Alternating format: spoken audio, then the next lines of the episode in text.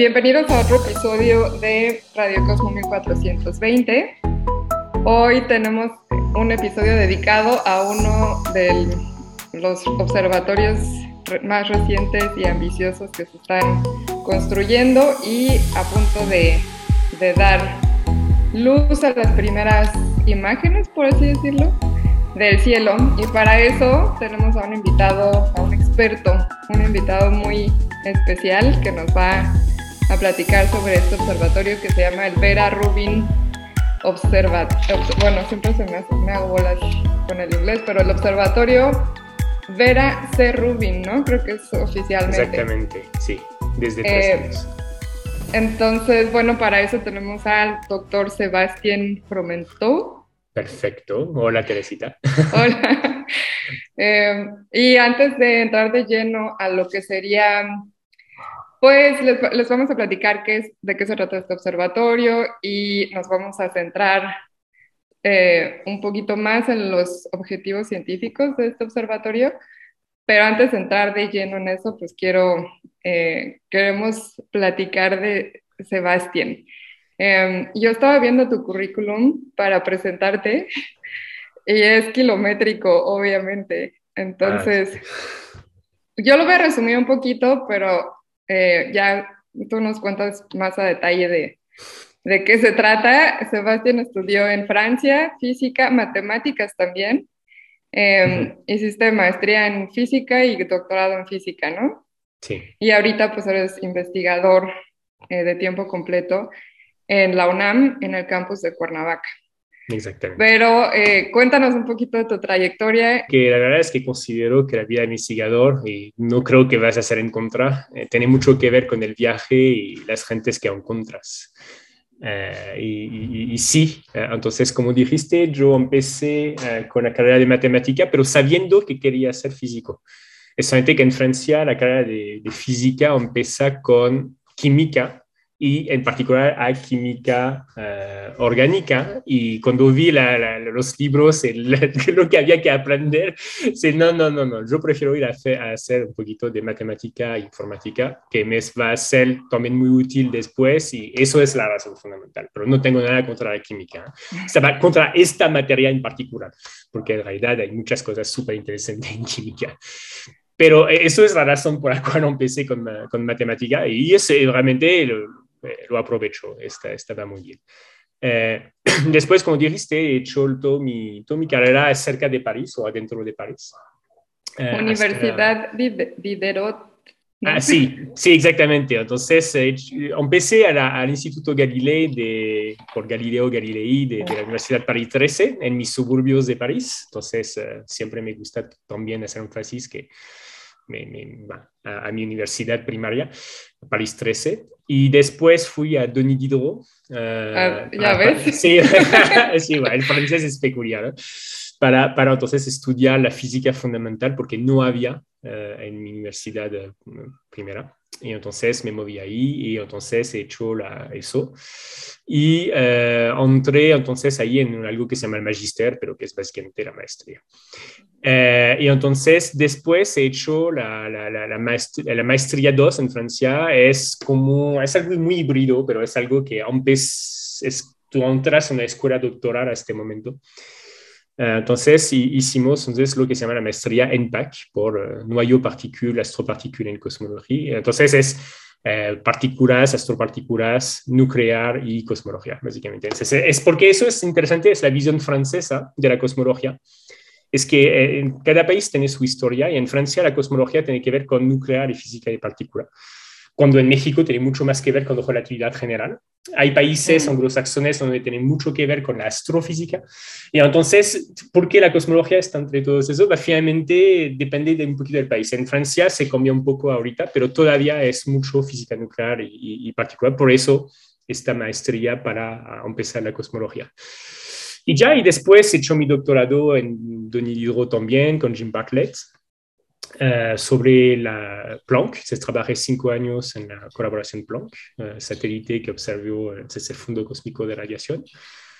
Y uh, terminé, de hecho, esa experiencia en primo postdoc en la Universidad París 11, Orsay, al Instituto de Astrofísica Espacial con mi mamá de la investigación, Nabila Ghanim, que adoro, obviamente. Y entonces aquí se terminó. Después, me fui un poquito afuera con amigos a hacer algo afuera de investigación y he tenido la chance de poder regresar, gracias a Mariana en parte, eh, en Carnegie Mellon para hacer un nuevo postdoc con Charlie Ho, doctora Charlie Ho, que ahorita está más en Nueva York, en el Flaterion.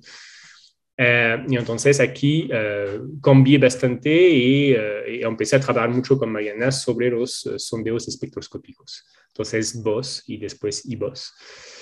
Y lo que sigo, entonces eso, naturalmente, es DESI, que Mariana va a presentar. Mariana es una experta en cosmología, en cosmología también y en muy particularmente de sondeos espectroscópicos. Y entonces, ahorita estoy empezando, después de esta experiencia, he hecho un postdoc en México y gané la plaza, eh, y entonces ya, desde, por razón política, de la manera que se hizo, he tenido que dejar de sí y ahorita estoy entrando entonces en el SST, que él no es espectroscópico y entonces vamos a, hablar del SST hoy, que es el, otro gran experimento, o uno de los cuatro grandes experimentos de la cosmología con DESI del, de la próxima década. Wow, y con ese CV tan grande, vamos a entonces ahora sí a platicar sobre el SST, no el SST, sí. Sí, Vera este, Rubin. Vera Rubin. Sí, creo que les habíamos platicado ya que eh, le cambiaron el nombre. Este observatorio se llamaba originalmente en inglés el Large Synoptic Survey Telescope o por las siglas LSST. ¿Y qué significa? Pues nada más es un telescopio que va a ser muy largo, ¿no? Como que va a mapear mucho, mucha área en el cielo. Ahorita les damos una idea de cuánto, cuánto es muy largo. Y luego yo creo que por cuestiones políticas, aquí sí no me sé mucho la historia, pero me pareció muy buena idea que le cambiaran el nombre de algo súper aburrido que es Large Synoptic Survey a Vera Rubin Observatory, ¿no? Sí. Entonces, en honor a la astrónoma Vera Rubin, que ya lo platicábamos en algún episodio, pues fue pionera en descubrir lo que pensamos es una de las primeras evidencias de la materia oscura, pero bueno, formalmente ella fue pionera en estos trabajos de rotación de galaxias. Para eso pueden escuchar el episodio de, em, bueno, se llama eh, Jocelyn Bell Burnell y Vera Rubin. Les quería platicar primero que pues es un observatorio que lo están terminando de construir en Chile, en un Ahí les llaman cerros, pero pues yo digo que son montañas. Cerro Pachón, sí. En Cerro Pachón. Em, aunque mira, este dice que está a 2000, casi 2.700 metros de altitud, que bueno, para la gente que vive en la Ciudad de México, pues no es tanto. Es, es, lo común. Es lo común. Este, y aquí es donde me hacía un, poco, un poquito de bolas porque estaba viendo que en realidad el observatorio tiene este telescopio que se llama el Simoni Survey. O sea, como que el, el, telescopio se llama diferente al observatorio. Eh, es, que, es, que, es que también hay, hay, hay dos telescopios. Eh, entonces tenemos un pequeño telescopio que existía antes que va a usarse para calibrar las imágenes en tiempo vivo para, para las perturbaciones de la atmósfera. Entonces, por eso hay dos cosas. Ya. Eh, eh, entonces tú tienes un otro telescopio que tiene un nombre porque ya estaba un telescopio que se usaba para hacer ciencia directa, que es mucho más chiquito, hace un metro veinte, ah, eh, algo así, pero que va a ser súper útil porque como vamos a discutirlo después, la forma de las galaxias nos va a hacer, va a ser una información preciosa. Y entonces hay que estudiar muy bien en tiempo real cómo está la atmósfera, cómo se perturba. Claro, porque el telescopio, el, el espejo, cuando dices un metro y cachito, pues se refiere al espejo. El que va a ser como el survey principal mide más de 8 metros, o sea, es bastante grande, no de los más grandes, pero es bastante grande. Y pues bueno, va a tomar fotografías del cielo entero, pero nada más del hemisferio sur, ¿no? Uh, sí, este, casi. Sí, porque es, bueno, Chile está en el hemisferio sur. Eh, siempre aquí les hemos platicado mucho sobre telescopios espaciales, pero este, solo para aclarar, este está totalmente en la Tierra, entonces como Sebastián dice, pues tiene los problemas que enfrentan eh, todos estos telescopios que son condiciones de la atmósfera.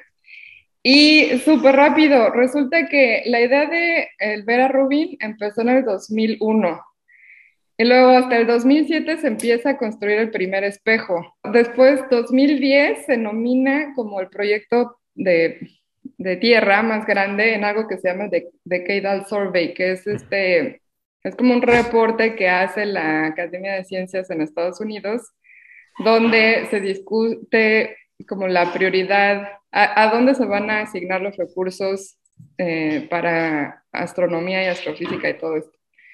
Entonces, bueno, ahí como que ganó, ¿no? Importancia este telescopio.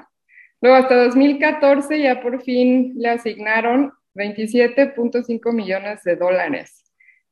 Que siempre me gusta mencionar el, el, costo porque, pues para que nos demos una idea de, de pues, el presupuesto que se asigna a este tipo de proyectos. Sí, de este hecho, de, de, donadores, estaba viendo ayer un poquito eso, uh, hubo 30 millones de donadores, de, de, donación para ayudar al principio. Sí, eso fue muy importante, de hecho, para empezar. Y después, obviamente, se recibió más de seis, entre 600 y 7 millones, 700 millones de dólares para la construcción. ¿sí? Antes lo tengo mal. Es que, es, que, es que el proyecto es como de orden de 700 millones de dólares. Sí, por ah, ahí. ya, ok. Sí, por, por ahí. No, entonces, nada que ver lo que les dije, pero sí. es, sí, es, es, muy caro. Es muy caro. Pero sí, tienes un punto, porque el dinero viene de lo que, de la National Science Foundation, que es Exacto. el equivalente al CONACYT mexicano, pero en, en mucho más grande. Mucho más grande, con más presupuesto. También tiene según, según estaba viendo en, en, lo que leía, tiene contribución del Departamento de Energía y dinero privado. Exacto. Que es lo que tú nos, nos comentas. Entonces, de memoria es 423 millones por ahí de la NSF y es 120 millones tanto de la parte de la, del DOI, de la, del Departamento of Energy, y ah. como 30 millones de instituciones privadas, donador, donadores privados y todo eso. Entonces, eh, que es algo muy común en Estados Unidos de hacer. Sí, es, es común en Estados Unidos porque usualmente este tipo de proyectos siempre son internacionales. Exacto. Pero este en particular, al parecer, es completamente no. fundado, eh, financiado por, por Estados Unidos. Alors sí, no, eso es la cosa, es que la, sí, la, la, la, gran obra, pero eso es complicado, porque la, gran obra sí existe porque las, las fundaciones de Estados Unidos financiaron eso. Pero desde el principio, te puedo decir que en 2008 yo estaba eh, trabajando en el, los premicios de, DCI, eh, de, del SST, perdón. Y de hecho está chistoso porque en 2009 tenía una reunión en Lyon, eh, no León, ¿eh? Lyon, que es Lyon. en, en Francia. Eh, y en donde teníamos entonces reunión sobre los filtros, porque una parte de los filtros eh, que vamos a hablar después, se hicieron entonces en Lyon. Hay una parte que se hizo en Alemania, de hecho hay videos donde tú ves cómo trajeron en España, se hizo la, la estructura del telescopio, entonces también hay que imaginar que esta cosa loca lo pusieron en un barco y boom, ahorita está en Chile. Eh, y entonces, Sí, en España hicieron eso. Entonces es solamente algo internacional. La gran mayoría de las cosas se, hizo, se hicieron en Tucson, Arizona gran parte de las cosas, el espejo, todas estas cosas se fue, hizo allá. Pero en realidad hay una colaboración internacional, pero solamente que son contribuciones después más um, por grupo, por, por, países, este tipo de cosas. Pero la, la, parte fundamental fue totalmente financiado por Estados por Unidos. Por Estados Unidos. Pero hay que ah, saber pero que... Siempre hay que darle el crédito a las demás contribuciones, así que... Va, y, y, y, a mí me gustaría hablar, hasta ahorita que estamos en guerra uh, en el mundo, bueno, desde la guerra nunca se, se termina, solamente que cuando toca más cerca a los países uh, que, que, que, tienen la información principal, uh, se habla más, pero las guerras no habían parado antes y por eso también una gran parte del, del dinero de Estados Unidos se movió muchísimo a, al ejército. Y entonces hay que saber que muchos proyectos científicos de Estados Unidos desaparecieron tal cual. y proyectos que habían recibido mucho dinero para hacer la primera parte. Entonces es grave, hay que denunciarlo, pobres, porque eh, por los, por los que trabajaron 15, 20 años en Estados Unidos para hacer estos proyectos, eh, hay que imaginar qué, qué, significa cuando ven, oh, hay una guerra que hacemos, eh, entonces, bam, se para el proyecto. Entonces, ok, súper. Es algo que hay que saber también, no tienen la vida siempre fácil tampoco los científicos en Estados Unidos. Y, y una parte de eso es la razón por la cual estoy en el SST ahorita, es que el SST uh, necesitaba, es un proyecto, como vamos a, ver, que necesita también un, un, un, manpower, no sé cómo se dice eso, eh, una, un esfuerzo humano muy grande. Y, y, por eso, uh, entonces, abrieron la posibilidad de entrar sin pagar con dinero, sino pagando con esfuerzo. Y entonces, uh, todo un grupo en México entramos con, uh, con proyectos y entonces escribimos proyectos y entonces fuimos, pasamos todo un proceso de validación. En Brasil, también muchos brasileños entraron así también. Y entonces, uh, contraparte de un, de un, gran esfuerzo de trabajo, tenemos entonces, uh, estamos entrando en la colaboración. Y entonces eso, eso es importante porque cuando estaba en Francia entraba, pero con el pago de, del hecho de ser en el CNRS, entonces vaya, el CNRS contribuyó allá tenés tu lugar. El CNRS es el CONACYT francés. Sí, pero es gigantesco. Es es de hecho, es la institución más grande de investigación del mundo. Son más de 10.000 investigadores, porque en gran parte de la investigación francesa está centralizada con el CNRS. Ya. Entonces es un sistema muy, muy peculiar, ultra centralizado. Uh, que se ocupa de todo. Y entonces sí tenemos dinero para entrar en todo eso, el HC, todo eso. Y, y, entonces eso es la ventaja, obviamente, que, que tenemos. Pero gracias, gracias, no me gusta decir gracias, odio las guerras. ¿no? no hay, no hay peor, no sé si hay cosa peor y más uh, difícil de entender en la humanidad que las guerras, pero eh, pero la cosa es que sí va, nos abrió la puerta a todos los países donde no tenemos necesariamente toda la, la, facilidad de financiamiento, entonces de poder entrar en contraparte de trabajo. Y eso es una súper oportunidad. Y ya. Claro, lo, como en resumen de esto es que México va a estar participando en, pues en este Estamos ahora sí que en el, en el Big, Big, Data, no sé cómo se dice en español, pero el Big no Data. Sé, Big Data, creo que hasta aquí decimos Big Data. bueno, de que hay muchísimos eh, datos viniendo pues de esta era del Internet y entonces necesita, necesitamos ahora sí que el, el manpower o los recursos humanos para estar procesando toda esta información. Eso no es de gratis, o sea, no porque nosotros contribuyamos con... Eh, pues sí, recursos humanos significa que es gratis, no, por supuesto que no. Eh, pagarle a la gente para que haga este trabajo, pues también es muy caro, entonces uh -huh. todos ganan. Eh, y bueno, pues nada más como para terminar el, el, la línea de tiempo, resulta que en 2015 se empieza a construir, o sea, empezamos en 2001 en que surgió la idea, hasta 2015 se empieza a construir, después de más de una década, ¿no? De estar viendo si sí o no. Y luego ya en, eh, en octubre de este año se espera como la primera imagen de ingeniería, pero todo el, la, la, operación va a empezar así como en serio hasta en octubre de 2023 y, uh -huh. y todo bien, ¿no? O sea, ¿sí crees que se sí. cumpla? Ah. Sí, porque ya acabamos de tener el SCT Meetings y, y había parte de, de, los participantes en el Cero Pachón. Entonces, nos hicimos un tour, sino la verdad ahorita está Sí, no, ya está, todo está. O sea, ¿fuiste a Cerro Yo no, pero uh, no nos hicieron la visita con Ya, No, me, me, gustaría, espero que durante la, voy a ir a, a, a apoyar, porque eso siempre, ¿eh? cuando participamos a, a, cosas, Mariana, por ejemplo, fue por vos y vos a, a, a Kid Peak, entonces a, apoyar un poquito, se necesita obviamente gentes profesionales de de la ingeniería y todo eso, pero también se necesita siempre científicos involucrados en las cosas para ayudar a checar que las cosas que queremos sí son bien como lo queremos. Porque sí. tú puedes, sí, entonces es, es, porque hay todo siempre, y vamos a verlo aquí con SSD, es que tienes la, la, la, la, tecnología y la ciencia van juntos, eso es seguro, y nunca, nunca más que ahorita. Y, entonces, no, tampoco las gentes tienen que imaginar que un astrofísico va y le, dan las llaves y ya va. No, tienes gentes dedicado a manejar esas cosas, ingenieros, técnicos muy especializados que están ahí, porque si mañana hay un problema, no es el astrofísico que va a empezar a, Sí, siempre hay como, le llaman como observa, no, astrónomos auxiliares, ¿no? Sí, exactamente, sí, sí. Sí, sí, hay, hay, los astrónomos auxiliarios, hay, muchas cosas. Entonces, hay gentes de SST pagado por SST, también eso está dentro del presupuesto, que pagan a agentes que se dedican a eso y que pasan gran parte de su vida en las montañas. Claro, y además hay muchísimos observatorios.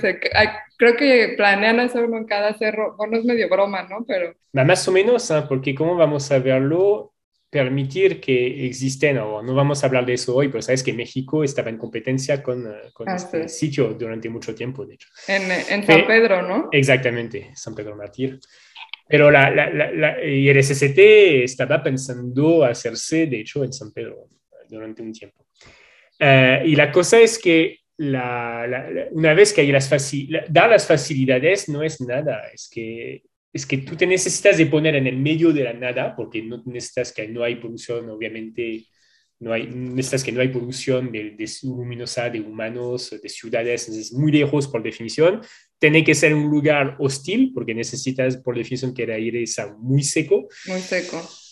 Eh, necesitas muchas condiciones que hacen que en general vas a la montaña, pero contrariamente a lo que pueden pensar las gentes, no necesitas de ir a 8000 metros para encontrar las mejores condiciones. Necesitas un lugar muy seco, donde hay poco viento, ese tipo de cosas es mucho más interesante. Entonces, en general, parece un desierto en general cuando vas a, donde hay los telescopios, pero es normal. Pero da la potencia, da la posibilidad de la conexión, de poder traer la información, por ejemplo, Oak, que está en México, es una persona que en camioneta carga los discos duros ah, sí. y, que, que, va a traerlos porque es difícil o que están alejados de todo, que, que, tienen que todavía que hacer eso, pero con telescopios que vamos a ver como el SST es imposible porque vamos a, vamos a ver la cantidad de datos por noche es gigantesco. Es, que estábamos hablando del Big Data porque pues efectivamente recibes tanta información que no es como que, así ah, ahorita te lo mando por correo, ¿no? No hay, eh, por ahora sí, fibra óptica que alcance con, para tanta información y de ahí que mencionas esto de que hay que transportarlo en discos duros físicamente, manejar en una camioneta. También quería comentar que no solo estamos en esta era de, de la ciencia de datos y, y de eh, datasets que son muy grandes, sino que también ahora ya hay mucho, se aboga mucho por la transparencia en la ciencia o que sea como open science, ciencia que se pueda, pueda tener acceso para todos o que todos puedan tener acceso. Y en este sentido, pues sí, al parecer los datos de, del Vera Rubin van a ser, eventualmente van a ser públicos, pero creo que hasta después de dos años. Sí, pero aquí hay diferentes niveles. Eh, hay el nivel, obviamente, que los datos no van a ser públicos en un momento, eh, pero eso es válido por la colaboración anterior y vos, sí que ahorita va a empezar también. No, nunca, la idea es que nunca los datos sean con un embargo definitivo. La idea es que las gentes que dedicaron gran parte de su vida a hacer todo el trabajo para hacer eso, les dan también el tiempo de de poder sacar los, primeros. Pues sí, porque si no, tú tienes a alguien que nunca hace nada sobre eso, que tiene toda su energía, porque trabajar sobre una colaboración así es una energía terrible. Hay gente que trabajan 15, 20 años por Planck, estaba igual. Como dijiste aquí, empezó hasta en 1996. 2001 es cuando apareció por la primera vez el proyecto Erestensi, pero habían hecho una prueba en 96 que no se llamaba igual pero que estaba en realidad las mismas gentes. Y entonces, eh, estas gentes que están atrás hace en realidad 25 años. Ajá. atrás de eso. No, súper importante, o sea, que nos demos una idea de cuánto ha, tomado hacer realidad un proyecto así. Entonces, entre el principio y el fin que va a ser en 2033, entonces, a priori, hablamos de una vida científica entera. Entonces significa que eso, eso es algo, es, cuando, cuando se dice que tal cosa es el bebé de alguien, hay veces, como se diseñaba por Planck, por, por Jean-Luc Pouget o Michel Lemar, o este tipo de, de, personas. Es igual, es que habían empezado en 92 y la cosa terminó en 2013. Obviamente, es que tú ves esas fotos cuando empezaron y cuando terminan, y así tú ves el tiempo que pasó, y es impresionante. Y, y, sí, son proyectos de una vida, que... Sí, cuando las gentes empiezan a dedicarse a, a hacer un proyecto tan grande, si funciona, va a ser el proyecto de su vida, ya. Ya, realmente. Y hay muchas gentes que van a trabajar mucho tiempo y obviamente hay que dar un poquito de, de, cosas. Y además yo diría que para hacer sacar los resultados mejores, se necesita de entender perfectamente la, la instrumentación, las observaciones, las calidades. Y eso solamente el conjunto de las gentes que trabajan. Olvídense de una persona que, que, entiende todo y que hace todo solo. Eso no existe y qué bueno. Así no se hace la ciencia. La ciencia es algo colaborativo. Ya, punto. Claro. Sí, el mensaje que todos se tienen que llevar es que sí, la ciencia es, es, es un esfuerzo de colaboraciones de la comunidad internacional esto que nos comenta, que nos comenta, nos estás comentando ahorita es este embargo, ¿no? Que significa que los datos no se hacen públicos hasta después de determinado tiempo. Sí. Que tiene sentido, pues, para darle oportunidad a la gente de adentro de la colaboración a que utilice los datos primero.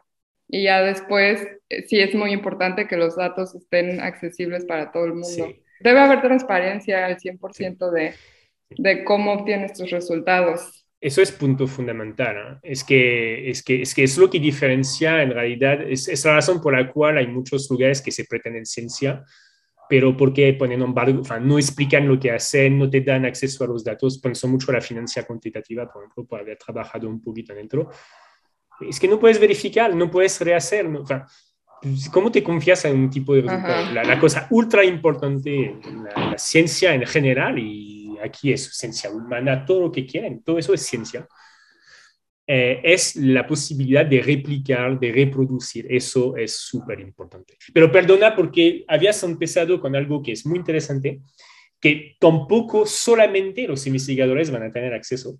Y es verdad que eh, RSST y DESC, que es un conglomerado un poquito más grande que sobre el estudio de la dark energy, es la energía oscura, dentro de lo cual hay RSST, eh, entonces, hizo también y está haciendo mucho esfuerzo para también que las gentes, quien sea, puede tener acceso a una parte de los datos. Entonces, la idea no es decir, ten, tenés este catálogo de, de miles, millones de, de cada objeto. Obviamente, se requiere tener acceso a un tipo de computadora. Hasta si tú sabes programar, porque hay muchas gentes que no son astrofísicos que saben programar, obviamente, no podrías hacer nada porque no tienes los recursos de compu para, manejarlo.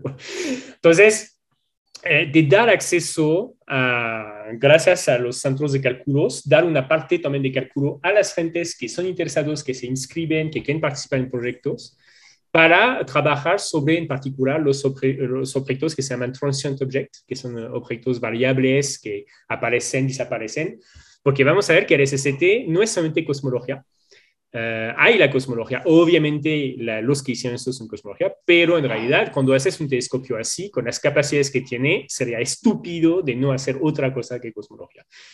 Y entonces vamos a ver que en realidad va a mapear el sistema solar, va a encontrar todos los objetos de Oort, una cantidad gigantesca. Si hay una novena planeta Planet Nine. Eh, Oye, sí estaba viendo eso, que sí tiene, tiene pensado, esto que está platicando Sebastián es eh, los principales objetivos científicos que tiene el SST. Sí, pero adelante, voy a hablarles después. pero bueno, que, que, va a estudiar eso, ¿no? Ahorita que lo dices, siempre pensé que el SST era por Large Scale Structure. Cuando lo, lo empezaba a escuchar, ah, decía, ah, es por eso, es para cosmología. Nada que ver, y este, pero esto que comenta Sebastián es, eh, digamos, como para que se den una idea, estamos hablando de objetos muy diferentes, ¿no? En, en, el espacio. Entonces, creo que el principal, principal va a ser para ayudar a estudiar la materia oscura y la energía oscura eh, a, a, través de lentes gravitacionales débiles o en general, no sé. Eh, más general, pero el, el, objeto principal son las débiles. Las débiles. pero va a ser obviamente, cuando tienes la calidad que va a tener esta cosa, hay grupos dedicados obviamente también a, las uh, strong lensings fuertes. Ajá, a las fuertes.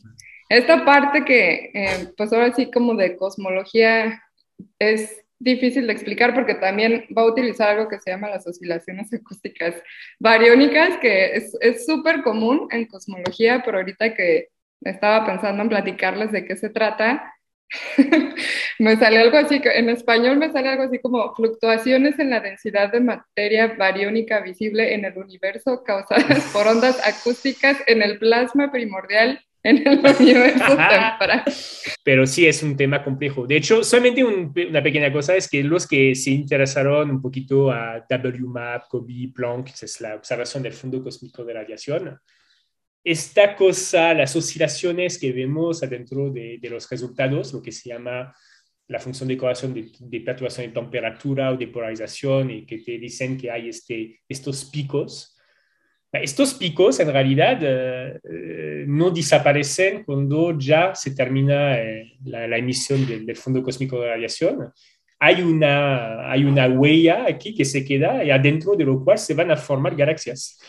Y entonces se va a poder detectar también estas oscilaciones que vienen de, del universo primordial adentro de la distribución de galaxias en darnos una escala muy específica eh, una, una, una, distancia estándar, un standard ruler, eh, que podemos medir. Y entonces gracias a eso va, es como decir, conocemos el tamaño de esta cosa, si lo medimos a varios momentos del universo, la única cosa que va a hacer es que la distancia va a crecer por expansión del universo. Entonces estamos capaces de medir uh, cómo crece el universo, que es analizar una de las cosas fundamentales que queremos estudiar en cosmología pero ah, creo que con Mariana se va a hablar muchísimo más de eso porque aquí Desi va a ser como la Rolls Royce de la observación del BAO. De hecho, va a ser fenomenal. La Rolls Royce, me gusta.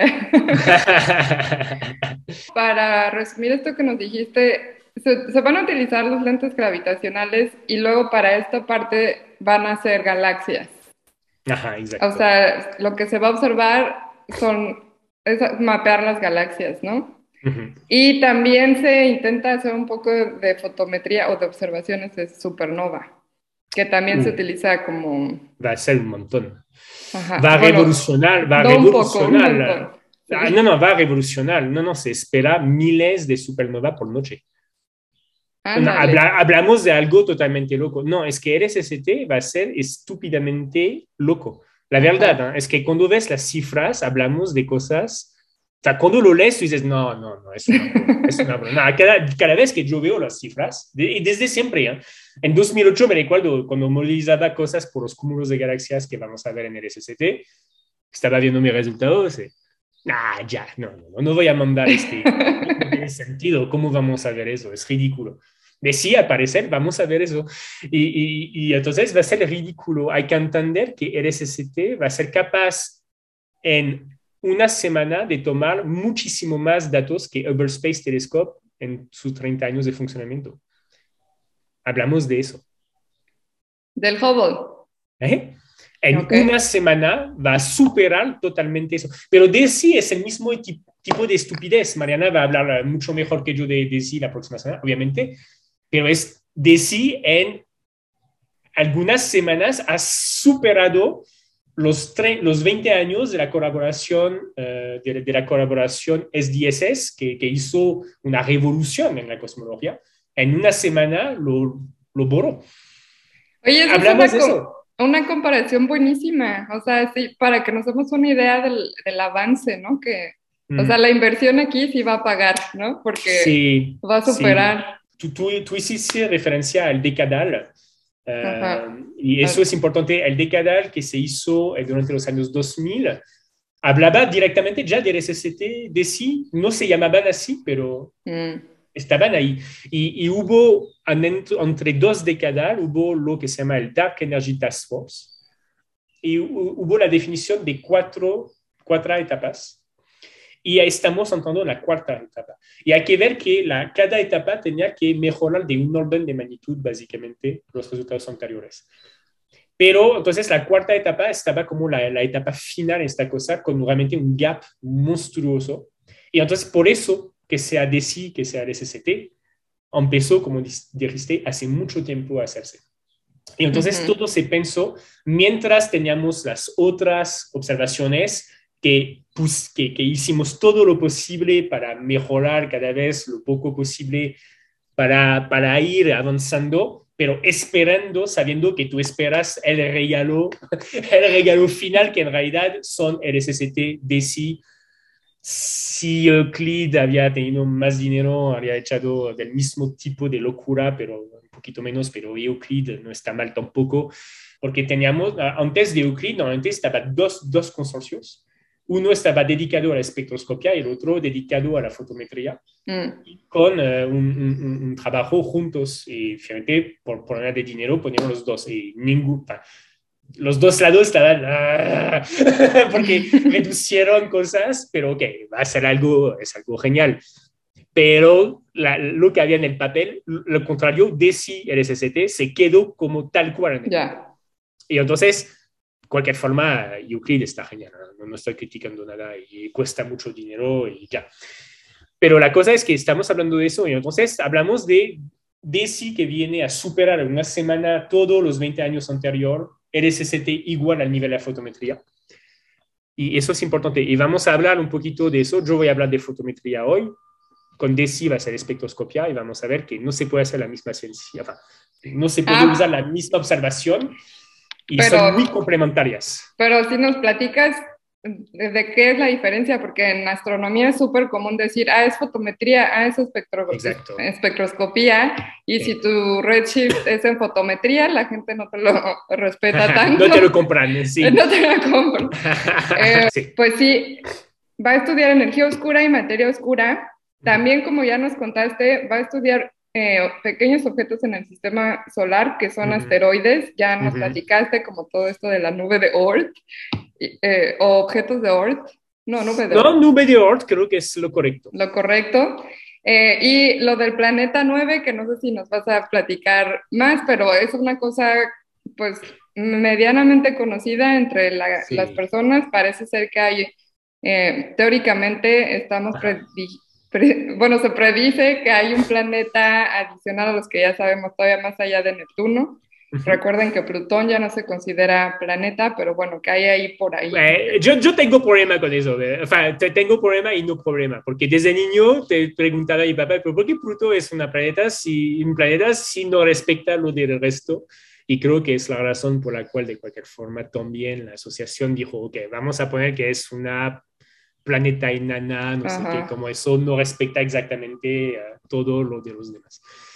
Pero, ah, pero, imagínate que hubiera un planetota ahí perdido, ¿no? Que nunca... Sí, sí es interesante de la Planeta 9. Por los que quieren ver, les, les, les recomiendo de ver la historia de, de, del descubrimiento de los planetas en el sistema solar y si quieren ver uh, el trabajo de Le Verrier, eh, lo siento por la pronunciación, pero es francés, en donde hizo la predicción de un planeta, no me recuerdo, es terrible, si es Urano, creo, creo que fue Urano, eh, por el mismo tipo de método. Y hizo la predicción también de un planeta que se llama Vulcan, por los fanáticos de Star Trek les van a recordar algo, que debería ser normalmente entre Mercurio y el Sol. Y con el mismo método se dio cuenta que, porque funcionó muy bien, creo que es Urano, tienen que checar eso, no estoy seguro, eh, y funcionó muy bien su predicción, dijo a los astrónomos, tienen que observar en tal dirección tal día, y lo observaron, fue excepcional. Y hizo la misma cosa para explicar también el problema con la precesión de Mercurio, y esta vez no funcionó. Nunca se detectó. Hubo artículos que decían que sí, pero obviamente nunca se detectó. Y eso es el nacimiento de la relatividad el hecho que no se encontraba. Entonces es una historia fundamental, muy interesante, muy importante por la astronomía y la, en general la física. Y ya, y entonces con los mismos tipos de razonamiento que no entendemos bien la orientación de los ejes de, de, de rotación de todos los planetas, se podría entender mucho mejor si tenemos un otro planeta más alejado y es difícil de observar. Las gentes no se dan cuenta, en general dicen, pero sí podemos observar tal cosa muy lejos, entonces podemos observar tal cosa. Y la planeta 9, si existe, podría ser entonces porque vimos cosas que nos ayudarían mucho a, a explicar en el sistema solar si existía la presencia gravitacional de tal objeto eh, más alejado. Ajá, pero, o sea, sí que bueno que ya nos platicaste para que si las personas que nos escuchan pues sepan, tengan una idea de la importancia de este, porque bueno, estamos hablando de que vamos a observar todo el cielo y que la energía oscura y que la, esta, que se acelera el universo, no sé qué, pero también estamos hablando de que hay un planeta aquí a la vuelta, ¿no? Que, que parece ser que ahí está y no lo hemos detectado y sería un descubrimiento muy bonito. Sí. Em, y también nos platicaste de estos eventos astronómicos transient, ¿no? Que se refiere a supernovas, explosiones de rayos gamma, variabilidad de cuásares, lentes gravitacionales. Eh, también va a estudiar la Vía Láctea y... Los streams de, de, de, formación de estrella en las galaxias en particular, sí. De nuestra galaxia y de las otras galaxias. Y por último, nada más como que va a servir de contraparte em, del óptico a, a, LIGO, que es este experimento de ondas gravitacionales, que este sí se lo debemos muchísimo a las personas. Les queremos platicar de qué se trata LIGO, entonces, pero bueno, eso ya será para para otra ocasión, porque ahorita pues nos regresamos a, a, que nos platiques más de, de fondo de fotometría y de pero, pero, escuchan bien el día del Aigo, Virgo, todo eso, porque la verdad es una locura. ¿Verdad? La verdad, yo soy en admiración, eh, en, de, la, en particular de la parte tecnológica y tratamiento del señal que hicieron, porque cómo van a decirlo y con su invitado o invitada del momento, wow, van a ver la locura, la locura que significa detectar una onda gravitatoria. la verdad es ridículo, ridículo. Sí, porque las variaciones que uno va a detectar, pues sí son extremadamente pequeñas. Eh, eh, ni, un, ni un décimo del tamaño de un protón. ¿De, ¿De qué se trata? ¿Cómo es posible que tengamos la capacidad de medir algo así, no? Está genial. No, a mí me fascina, me fascina. Eso es excepcional. Y Lisa también, probablemente en el futuro van a hablar de, Lisa. No, ya, ya les platiqué un poquito ah, de Lisa, sí. Pero creo que debió haber sido primero Ligo o Laigo, o Lisa, pero sí, es algo que definitivamente eh, debemos saber todos de qué es lo que se está haciendo con ondas gravitacionales. Sí, pero Lisa y LIGO tienen cosas distintas, porque el problema de LIGO, su gran problema es que un trailer que pasa a 10 kilómetros, que hace cosas millones de veces más grande que la onda gravitatoria, pero que Lisa no va a tener eso. Entonces, se puede hablar de manera distinta, pero ok. Pero regresamos a claro. es que yo soy enamorado de todo, es un problema. Me encanta que transmitas la pasión que hay por estos temas, Sebastián, porque sí es Ahora sí que siento que sí debe haber un poco de esa vocación porque pues es, son temas súper absorbentes, como nos platicabas, le requieren a un astrónomo pues toda su vida, ¿no? Ah, no, eh, no es suficiente, por eso hay los colegas. no es suficiente. Entonces, ¿tú quieres que empiece un poquito con fotometría? Sí, cuéntanos, cuenta. De esta parte, porque bueno, en, cuando nos platicabas de, de tu CV, nos decías que pues te dedicas a energía oscura en general. sí. Y, y, bueno, pues ¿cómo, ¿qué es lo que se hace? ¿Qué es lo que esperan ustedes observar? O cuéntanos un poquito de, de los objetivos a corto plazo. Ok. Entonces, la, la cosa que, que, voy a enfatizar es que todos los cosmólogos y en parte de los astrofísicos, que se interesan mucho por la evolución de galaxias en particular, trabajamos para entender cómo evolucionó el universo y una manera de ver, una, de, una fuente más, de la más importante que tenemos, es la, cómo son las galaxias, cómo evoluciona el agrupamiento de las galaxias, cómo evoluciona pues, los filamentos, los cúmulos de galaxias, los supercúmulos. Y, y por qué eso? Es que en realidad no se forma en cualquier lugar, se forma eh, en lugares donde hay más materia inicialmente. Entonces eso está ligado a lo que, que se llama el periodo de inflación en la cosmología. Entonces no vamos a hablar de eso hoy porque es un tema. Pero hay que saber que la manera que se distribuyen entonces esas galaxias está ligado entonces a la, la, la, parte muy temprana de la historia del universo. Y entonces estudiar cómo se agrupa, cómo se forman las galaxias es al mismo tiempo algo astrofísico, pero cosmológico. Y entonces lo que hacemos con los sondeos de galaxia es de mapear la distribución de estas galaxias y entonces de poder observar cómo evoluciona nuestro universo y deducir finalmente las leyes físicas que permiten de describir la evolución del universo. Y eso se conoce adentro del modelo del Big Bang, más adentro del modelo que se llama lambda CDM por dark energy por lambda y CDM por cold dark matter por la materia oscura, que son las dos componentes dominantes en nuestro universo actual. Y entonces, pero está bien de tener eso. La materia oscura tenemos evidencias terribles por su presencia. Hay gente que van a querer matarme si digo eso, pero no importa. Tenemos muchas evidencias. Y la energía oscura es más una estrella más joven eh, que viene de la observación de supernova, que el universo tiene una expansión acelerada hoy y que no se esperaba eso. Y entonces la cosa es que, obviamente como científicos queremos entender, pero ok, si hay eso realmente, ¿qué es? Y para entender qué es, necesitamos tener datos más y más precisos para tener más precisión sobre cómo evoluciona el universo. Y eh, a todas escalas. Y entonces, por eso existen las observaciones y llegamos ahorita a la fotometría y a la espectroscopia. Entonces, hablamos de mapeo y en particular la idea es de poder hacer un mapeo tres dimensional, es decir, de conocer la posición angular en el cielo, eso lo vemos directamente con el, con el instrumento, pero también saber a qué distancia es un objeto. Y en astronomía, de saber a qué distancia es un objeto es, no es fácil toda la historia de la astronomía.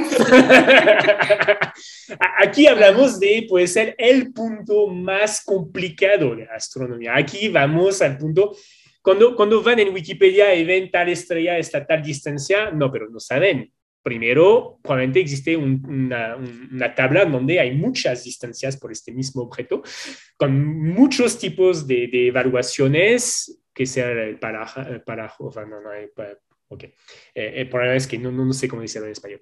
Pero existen muchos métodos y es muy, muy difícil.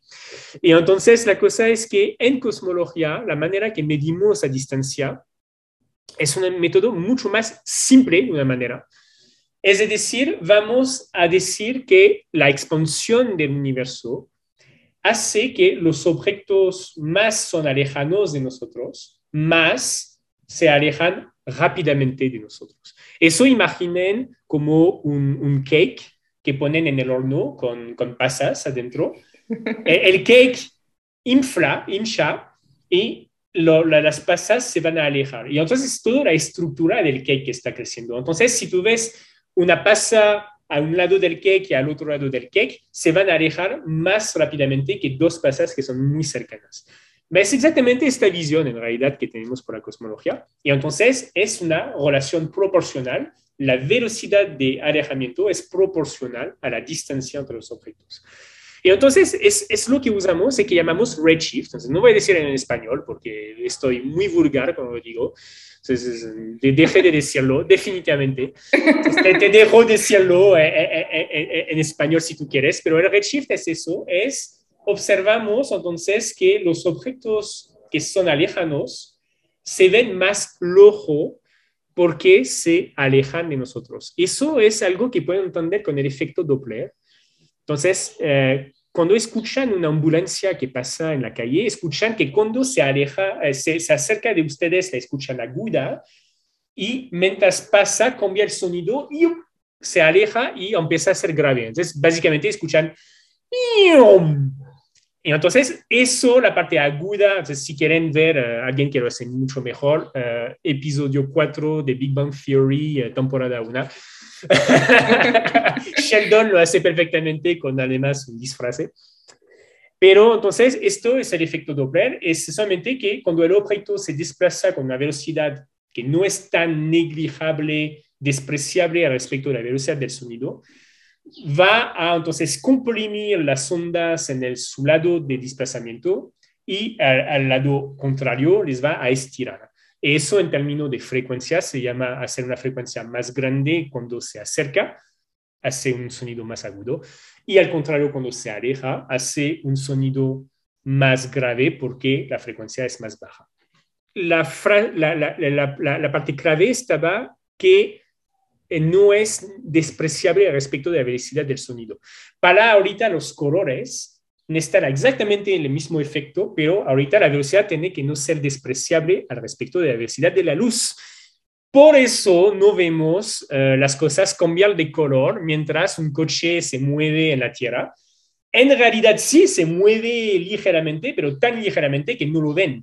No se, no se puede medir este, este movimiento, pero en realidad un coche que se acerca de ustedes sería un poquito más azul y un coche que se aleja de ustedes se vería un poquito más rojo. Y entonces a eso se, se, se, dice el redshift, es eso, es el desplazamiento hacia el ojo del color. Y entonces eso pasa ahorita cuando vemos las galaxias. Y entonces una galaxia que se aleja más rápidamente se va a ver más roja y entonces eso es el redshift. Y entonces ahorita entienden, si tenemos la medición de esta velocidad a través del redshift, va, dijimos que estaba proporcional la relación entre la distancia y, la velocidad. La velocidad es el redshift, finalmente, que nos lo da. Y entonces tenemos una medida de la distancia. Y entonces en cosmología hablar de redshift es hablar al mismo tiempo de velocidad que hablar de su distancia. Y de hecho se usa más como distancia. Eso es el redshift. y es fundamental y es la razón por la cual ponemos mucho dinero. ¿Por qué? ¿Cómo se mide ahorita esta cosa? Eso es lo complicado.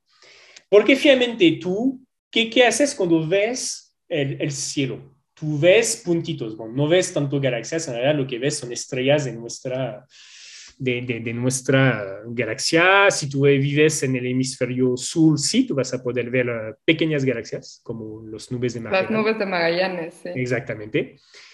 Eh, que son galaxias enanas satélites de, de, la Milky Way, de la Vía Láctea. Que están aquí cerquita, ¿no? Exactamente, Pero, muy cerca. Sí, en general, todo lo que uno ve a ojo, pues son estrellas que pertenecen a la, Exactamente. la galaxia y aquí cerquita, ¿no? Porque... Exactamente, es el veci son las vecinas. Exactamente. Exactamente, es lo que vemos. Uh, y la cosa es que con un pequeño telescopio pueden empezar a ver galaxias. ¿no? Con un telescopio amateur pueden ver galaxias, Andrómeda, varias cosas y muy bueno. Y entonces lo que ven con su telescopio o con el ojo, básicamente es lo que vamos a llamar fotometría. Eso es la fotometría. La fotometría en realidad es lo que hacen con su celular o con su, em, su aparato de, de, fotografía. Es decir, tú vas a acumular luz que te viene de un lugar y que tú vas a imprimir sobre un papel fotográfico, que es lo que se usaba hasta hace algunas decenas, o ahorita en un captor CCD que está dentro de tu, celular o de tu aparato fotográfico, pero que es la misma cosa, juega el mismo papel, es recibe luz y lo capta y guarda la información que hay luz ahí. Ok, si tú haces eso, lo que obtienes es una imagen, si tú quieres, en contraste de blanco y negro. En donde hay luz, tú ves uh, luz, tú, vas a poner muy blanco, y en donde no hay luz, es muy negro. Y entonces tú tienes una, uh, una cosa como eso. Ok, pero ahorita, ¿qué hace que tú ves color? Va, eso es la cosa, es que nuestros ojos tenemos tres tipos de captores en la, en, en la retina. Entonces, en particular, uh, adentro de lo cual son los conos, adentro de lo cual tú tienes moléculas. Por ejemplo, para el ojo hay la rodopsina, que es una molécula cuando una luz de color rojo lo que por un físico significa una energía que corresponde al color rojo. Su frecuencia o su energía es correspondiente a lo que interpretamos con el ojo. ¿Y por qué lo interpretamos con el ojo? Porque viene y va a destruir, sea, no totalmente, va a romper una parte de la, de la, de la molécula de rodopsina que, se va, que va a cambiar el potencial químico adentro del ojo. Eso se va a transmitir después al cerebro diciendo, hay luz roja que vino en este lugar. Y va a hacer eso en tres colores. Y la superposición de esas tres colores, de la misma imagen en tres colores, es la imagen en color que vemos. No es por nada que sus pantallas funcionan eso. las pantallas LED que hay adentro de un píxel, hay tres o cuatro LED, depende. Pero hay una en rojo, una en azul, una en verde, y que emite y que permite, en función de los contrastes, es lo que se llama el sistema RGB, que permite de producir todos los colores que estamos sensibles con los ojos. No es por nada, es exactamente eso. Para hacer fotometría es eso, es conocer la información en estas tres colores, por ejemplo. Eso es lo que hace el, el, el, ojo, es lo que necesita reproducir una cámara para hacer una foto que les interesa para observarla. Pero en realidad lo que podemos hacer con un telescopio es de ser un poquito menos egocéntricos, un poquito menos centrados sobre el humano y tenemos la capacidad de ver otros colores y entonces vamos a poner lo que llamamos RGB aquí, que son bandas, que son las frecuencias a la cual tú ves la luz. vamos a hacer un poquito más y en el SST tenemos seis.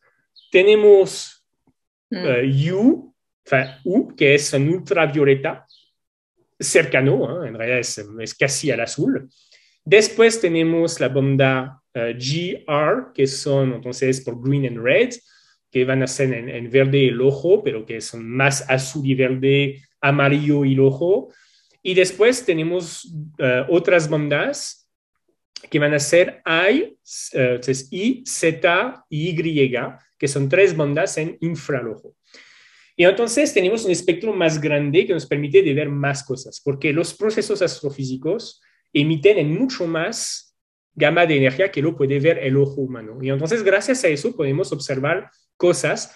Y en particular, si les interesa, hay algo muy conocido que es demuestra el cielo observado en óptico, la Vía Láctea, por ejemplo, y después en infrarrojo. Y en infrarrojo vamos a poder pasar a través del polvo típico que hay en nuestro Vía Láctea y entonces van a poder ver mucho más estrellas.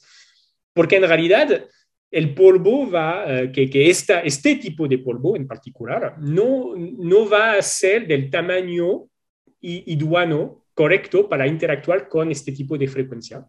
Y entonces va a dejar pasar la luz. Entonces vamos a ver esta información. Y entonces lo que ven como una vía láctea en el cielo con el ojo humano, van a verlo como luces increíbles en infrarrojo. Ok, pero la cosa aquí es que, ¿por qué hacemos eso?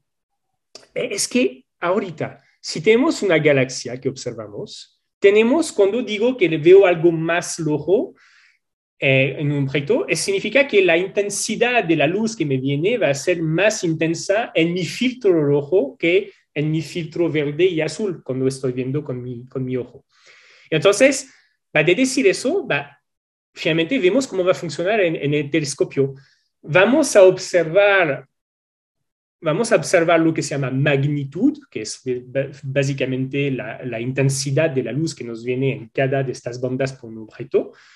Y entonces, si la galaxia, yo sé que cuando veo este tipo de galaxia muy cercano a yo, a, a nosotros, veo cómo es la relación entre la intensidad de estas diferentes bandas lo que se llama en, astrofísica color. Hacer la magnitud en una banda menos la magnitud de otra banda se llama el color, exactamente, y por eso. Y entonces voy a ver cómo, cómo es normalmente este tipo de galaxia, qué tipo de color me da. Y entonces ahorita si observo un mismo tipo de galaxia que me da un color mucho más al ojo, es que está alejándose de yo a una velocidad. Y entonces la idea es de, va a ser de cuantificar con estas relaciones entre diferentes bandas cómo se desplazan los colores en función de la velocidad de alejamiento de las galaxias. Y entonces eso se llama el redshift fotométrico, que permite de tener una estimación de qué es el redshift de estos objetos. Pero como van a ver la próxima semana, existe un método muchísimo más preciso, que es la espectroscopia, que permite de detectar líneas de emisión muy precisas o de absorción y de detectarla con alta precisión y de tener una medida súper precisa de esta cosa. Pero el punto fundamental es entonces, pero si, si, sabes que hay mucho mejor, ¿por qué no lo haces? Ah, y aquí viene. Es que tú tienes dos cosas. Tú tienes algo que es la precisión que tú vas a tener sobre el mapeo tridimensional y la cantidad de objetos que vas a poder observar. Porque de hacer fotometría, la única cosa que te va a, impedir de ver algo es el, la intensidad, el alejamiento de una galaxia que es tan lejos, lejana que vaya. no la ves porque es demasiado débil, entonces no la ves. Si tú, ves, si tú pones tu telescopio como loco durante semanas en la misma dirección, tú vas a terminar para verla. Ok, cuando quieres ver la espectroscopia, como con Mariana, necesitas poner una fibra óptica en la dirección de un objeto, de pasar mucho tiempo para tener la decomposición. Si quieren, la idea es como un prisma, un prisma, y entonces tener la decomposición de la luz. Pero si, si ahorita tú la decompones que si es algo que necesitas una hora para detectar con un gran telescopio, tienes, imaginas que la cantidad de luz que te viene de aquí es poco. Entonces, ahorita tú quieres decomponer esta luz eh, en, en, función de su energía. Entonces, necesitas aún muchísimo más tiempo de observación. Y entonces es terrible porque vas a tener que dedicar mucho tiempo a la observación de un objeto y peor, tenías que saber que había un objeto. Porque ¿por qué vas a poner una fibra óptica en la dirección si ni sabes que hay un objeto? Ya, está. Entonces, sí, o sea, como, como que uno hace fotometría para ver qué es lo que hay, ¿no? Entonces dices, ah, ok, esto es como, esto es toda la oferta que, que tengo para observar. Bueno, aparentemente esto es lo que puedo hacer. Y ya luego dices, ok, ahora quiero observar este pequeña, esta pequeña área, un área más pequeña, y ya puedes concentrarte en hacer espectroscopía, que es algo ya, que te va a dar algo más Totalmente. nítido, ¿no? O, y es exactamente eso, Mariana va a entrar en detalle de qué, es, qué hizo DECI. De hecho, DECI terminó su fotometría para preparar lo que va a observar. El SST no tiene que hacer eso, solamente va a observar. es muy, muy distinto por eso. La cantidad de objeto final va a ser distinta y entonces vamos a tener algo de alta calidad en disposición tres-dimensional que van a permitir hacer algo que se llama Redshift Space Distortions, que van a ver con Mariana, el SST, obviamente, nada de eso es incapaz. Como lo dijiste, no se compra el Photometric Redshift para hacer tal tipo de ciencia. O sea, ver a Rubin es completamente fotometría. Totalmente fotometría. Ok. Menos el pequeño telescopio al lado que observa también un poquito los efectos de la atmósfera. Porque para hacer la, la, fotometría, si, si, si, si, por la composición de la noche, de, de, de tu atmósfera, por las perturbaciones que hay en la atmósfera y todo eso, uh, por la cantidad de agua que varía de un lugar al otro, te hace rayas de absorciones muy distintas de un lugar a otro de tu observación y que no lo tomas en cuenta. Es un poquito problemático porque el color que tú ves tiene que ver con eso. Si hay agua que absorba, te quita luz que va a llegar hasta tu, tu, tu filtro. Y entonces te va a hacer un efecto sistemático que no quieres tener, porque tú vas a calcular un redshift usando la, variación de color, pero si la variación de color está dado a algo en la atmósfera, no tiene que ver con la expansión del universo. Y entonces, por eso se necesita tener una observación continua de la calidad, vamos a decir, de la calidad del aire en cada posición, pero en espectroscopia también para hacer una corrección última de qué pasa en el trayecto en, la, en el pasaje dentro de la atmósfera de la luz antes de llegar al telescopio, para tener una mejor precisión. Entonces, pues ya. Sí, ya. E, eso, eso es la fotometría. Excelente. Ay, Sebastián, ya se nos acabó el tiempo. Uh, pero soy paranchín. es que te tenemos que invitar otra vez, porque hay demasiado de qué hablar. Y me encantó, me encantó cómo nos platicaste de todas estas cosas y de verdad de la pasión que transmites cuando platicas de astronomía. Yo desde que te conocí siempre me ha parecido, hasta me emociono de escucharte. Digo, mira, todo eso se puede hacer. Este, y para terminar, no sé si tengas algo más que te gustaría como comentar que las personas no se pueden perder de saber. Sí, sí, porque, porque hablé de este sin hablar del Weekend Sing, y entonces tengo que hablar de eso. Es que eh, la, la, especificación de... Entonces, hay dos cosas que me gustaría decir. Voy a intentar ser eh, muy conciso. Eh, el SST es un espero, primero son tres esperos para tener algo que se llama white field. Entonces, lo que observamos con una cuando el SST apunta en el cielo, ve el equivalente de 40 veces el tamaño de la luna plena. Es gigantesco, gigantesco. Significa que pueden hacer un dibujo en el cielo de 40 veces el tamaño de la luna. Es gigantesco y es lo que está observando a un momento el SST. Ah, ¿Por qué? Porque gracias a eso hace que podemos detectar los objetos transientes, porque tú vas a poder hacer imagen súper grande del, de la misma, del mismo lugar muchas veces. De hecho, se planea en promedio pasar 825 veces en el mismo lugar durante los 10 años. Y entonces de poder detectar entonces de manera todos los objetos transientes a varios tipos de, de, tiempo. De, obviamente cuando es en, la, en el plano de, la, del sistema solar es distinto, se hace como imagen ultra rápida que se repiten para ver un asteroides, este tipo de cosas. Para ver algo súper rápido necesitas, entonces, hay varias eh, estrategias en función de qué estás mirando. Pero ok. Sí, estaba viendo que el plan es como apuntar a un lugar y luego hacer como cerca de mil veces, como observar en ese lugar muchísimas veces, ¿no? Exactamente. Ajá. Y entonces eso tiene mucha ventaja. Primero, tú puedes detectar los objetos que aparecen, desaparecen, que se mueven. Es gran parte de la ciencia que vas a poder hacer. Pero también por el ruido, porque tú vas a tener condiciones atmosféricas y todo eso que van a cambiar con el tiempo. Y entonces, si tú tienes mil veces una imagen del mismo lugar, pero observado diferentes días y todo eso, tus ruidos sistemáticos, algo que estaba sistemático un día porque había algo que no calibraste bien, va, a desaparecer porque no, no tiene razón de ser de nuevo la misma cosa en un año cuando lo observas de nuevo. Y entonces vas a tener también este tipo de ventaja. Entonces, eh, tiene mucha ventaja eso. Y la cosa es que la manera de hacer el, miro, el, espejo en tres, tiene que ver con el tipo de aberración, entonces de deformación de la imagen que debes observar. Y quiero terminar con eso porque en realidad la, la, idea fundamental del SST es de ver cómo se distorsiona la imagen de las galaxias que tú observas cuando la luz pasa adentro de o cercano a materia oscura que ha colapsado en halos. Y entonces eso va a generar pequeñas distorsiones y entonces la imagen de tu galaxia se va a deformar un poquito y es lo que quieres detectar en el SST. Eso se llama el weak lensing, el fenómeno de, de Esta deformación es como verla a través de un lente, ¿no? Que se hace Exactamente. Como, Exactamente. Como chonchito, no sé cómo.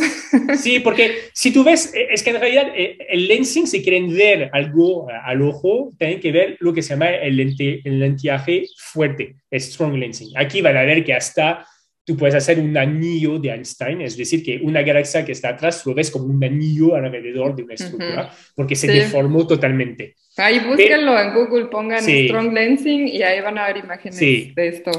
Y, y, el Weak Lensing es la misma cosa, pero en débil. Es decir, que no podrías verlo al ojo. De hecho, si mm. te pongo una imagen con Weak Lensing y sin Weak Lensing en una simulación, sin poner un factor 50 en el efecto, tú me vas a decir, pero tú es la misma cosa. Es la misma, sí. Y entonces son estas pequeñas deformaciones que queremos observar y entonces también aquí entendemos que si observamos durante 10 años el mismo lugar, pero con condiciones distintas, también todos estos efectos que podría ser una deformación porque la atmósfera tal día tenía tal perturbación que no calibre bien, y todo eso va a desaparecer porque voy a sumar, voy a promediar sobre muchas observaciones y me va a permitir de tener entonces una super detección de estas pequeñas variaciones. Y estas pequeñas variaciones de galaxia, conociendo su redshift de galaxia, se va a poder, y eso es el objeto final, deducir en todas las direcciones de todas estas galaxias qué debería ser la distribución de la materia oscura. Y entonces obtener una, un mapeo tridimensional de la materia oscura a través de la deformación de las imágenes de galaxia. Y eso va a ser tremendo. ya, eso es una información que no podíamos decir. pero sigue siendo eh, prueba indirecta, ¿no? De materia oscura. Ah, totalmente. Totalmente. Totalmente. Totalmente indirecta. De hecho, hay que saber ah, lo que llamamos directa e indirecta. Directa, lo que lo que llamamos directa sería de detectar la interacción directa de materia oscura dentro de un detector o a lo mejor de observar un tipo de señal luminoso que vendría de la desintegración o de la interacción de partículas de materia oscura con materia ordinaria, que nos permitiría de recibir luz típica, una asignatura. Eso se busca desde mucho tiempo y nunca se encontró. Se intenta hacer en los aceleradores de partículas, pero tampoco de partículas, no, tampoco observamos algo. Se intenta ver en gran cantidad de agua si hay, porque lo que creemos es que estamos bañados adentro de materia oscura. Y entonces, si hay una pequeñita posibilidad que interactúa un día una partícula de materia oscura, ponemos estas cantidades de agua para ver si se puede detectar un desplazamiento de, de, agua pesada, bueno, este tipo de cosas. Eso sería detección directa. Todo que tiene que ver con cosmología y astrofísica, finalmente, que no sería detección de una asignatura directa de luz, eh, en realidad se va a llamar indirecta, y en este caso está muy bien que tú precisas eso, porque escuché a veces gentes que dicen, no, la, materia oscura se puede detectar directamente, o sea, podemos medir directamente, el, no voy a decir la, palabra, espectro de potencia, ¿no? Eh, la, la, distribución de la materia oscura con el lensing. No, no, no, no, no, no. A lo mejor lo que detecta, detectas es lo que se llama una cross correlation, una correlación cruzada entre la distribución de las galaxias, porque observas galaxias y observas cómo se deforma una galaxia, entonces estás observando galaxias. Entonces no estás observando directamente materia oscura, porque estás observando algo que tiene que ver con materia bariónica y deduces algo. Entonces es totalmente indirecto. Pero y eso es importante, todo lo que tenemos en materia oscura es indirecto. Para entender la naturaleza de la materia oscura, un día necesitamos poder tener algo directo para tener la, composición de esta cosa. Podemos, lo que hacemos con la cosmología y todo eso es deducir que, que debería ser el tipo de masa de partícula de materia oscura bajo la hipótesis que esta materia es de tal tipo. Y Ajá, como que siempre falta, falta más masa de la que uno ve. Sí, sí, porque ¿qué es? Si, si es una partícula tipo acción o es una partícula tipo WIMP, es decir, una, una, partícula tipo materia normal, solamente que no interactúa con la fuerza electromagnética ni la fuerza fuerte, razón por la cual no, no, no, la detectamos, no codicia con no, no la sentamos. Eh, pero hay que entender que el gran problema que tenemos aquí, si tú quieres hacer eso, porque puedes decir, alguien que escucha eso puede decir, pero los neutrinos existen, ¿no? Era así, neutrinos en materia oscura sabemos que materia oscura existe, pero la que necesitamos para explicar la formación y estructura del universo no es la misma. Necesitamos una materia oscura que se llama fría, es decir, que necesita de no interactuar como los neutrinos, básicamente, sería como neutrinos, que no interactúan ni con fuerza fuerte. Entonces, si choco la pared es fuerza fuerte e electromagnética, más electromagnética, de hecho, alguien me va a matar, pero la fuerza electromagnética y fuerte es lo que hace que pueden chocar con las cosas. Y entonces, si no interactúa con eso, vaya, pero no está ganado porque el neutrino tiene algo consistente con eso, es que su masa es muy débil, porque la masa, la manera de entenderlo, tiene que ser proporcional a la fuerza con la cual interactúa. Y entonces aquí necesitamos tener una partícula que es como el neutrino, pero que del otro lado tiene una masa idéntica a la masa como el protón o ese tipo de cosas, es la materia normal. Y eh, por eso va totalmente es afuera del modelo estándar de partícula, es afuera de todo lo que podemos calcular con el modelo estándar y tenemos que ir más allá. Más allá. Es que yo llevo ya mucho tiempo queriendo platicar del modelo estándar por este problema que, que, nos estás diciendo. Y yo creo que sí, sí se los debemos también porque es, es, está muy interesante y pues tiene, se relaciona mucho con este problema de la materia oscura. Ah, sí, no. Aquí hay gente de física y partícula que que, se, que se moriría de, de, ganas de hablar de eso. Ah, pues los podemos invitar a que nos platiquen. Sí, sí, sí. Bueno, pues muchas gracias, Sebastián. La verdad te agradecemos mucho tu tiempo, tus conocimientos. Estuvo súper interesante la, la plática. Muchas gracias, Teresita. Y saben que Teresita también es experta. Aquí se pone como entrevista, pero sabe muchísimo también. Ah. Sí, solo porque tú lo dices, pero sí, em, hoy no nos puede acompañar Carolina, la mujer cohete. Caro, te mandamos un saludo. Eh, te perdiste de una plática súper interesante, pero bueno, la tendremos en el, en el siguiente episodio, esperemos. Y pues ahora sí que te dejamos la invitación abierta para que nos sigas platicando de todas estas cosas súper interesantes. Y como nos ha venido prometiendo Sebastián durante toda la entrevista, vamos a tener un episodio eh, con la doctora Mariana Vargas eh, Magaña, que es una investigadora en el Instituto de Física de la UNAM, que se especializa en cosmología, en oscilaciones acústicas bariónicas, igual eh, temas de energía oscura, materia oscura, usando un survey diferente que se llama DESI. Y DESI es por Dark Energy. Dark Energy Spectroscopic Instrument. Entonces, ah. próxima semana van a aprender qué es eso. Exacto. Bueno, ¿dónde tienes forma de que la gente te contacte si estuvieran interesados en preguntarte? Eh, sí, sí, totalmente. Uh, entonces puedes poner mi, o sea, lo digo a, alojar si tú quieres. Eh, entonces me pueden mandar un correo a mi correo institucional. Entonces eh, S F R O M E N T arrobas, punto, arrobas icf.unam.mx. Entonces, si copian mi nombre de lo que van a encontrar en el podcast y lo ponen, la normalmente la primera guía debería ser de la, de la UNAM. De la UNAM, y entonces hay mi correo ahí.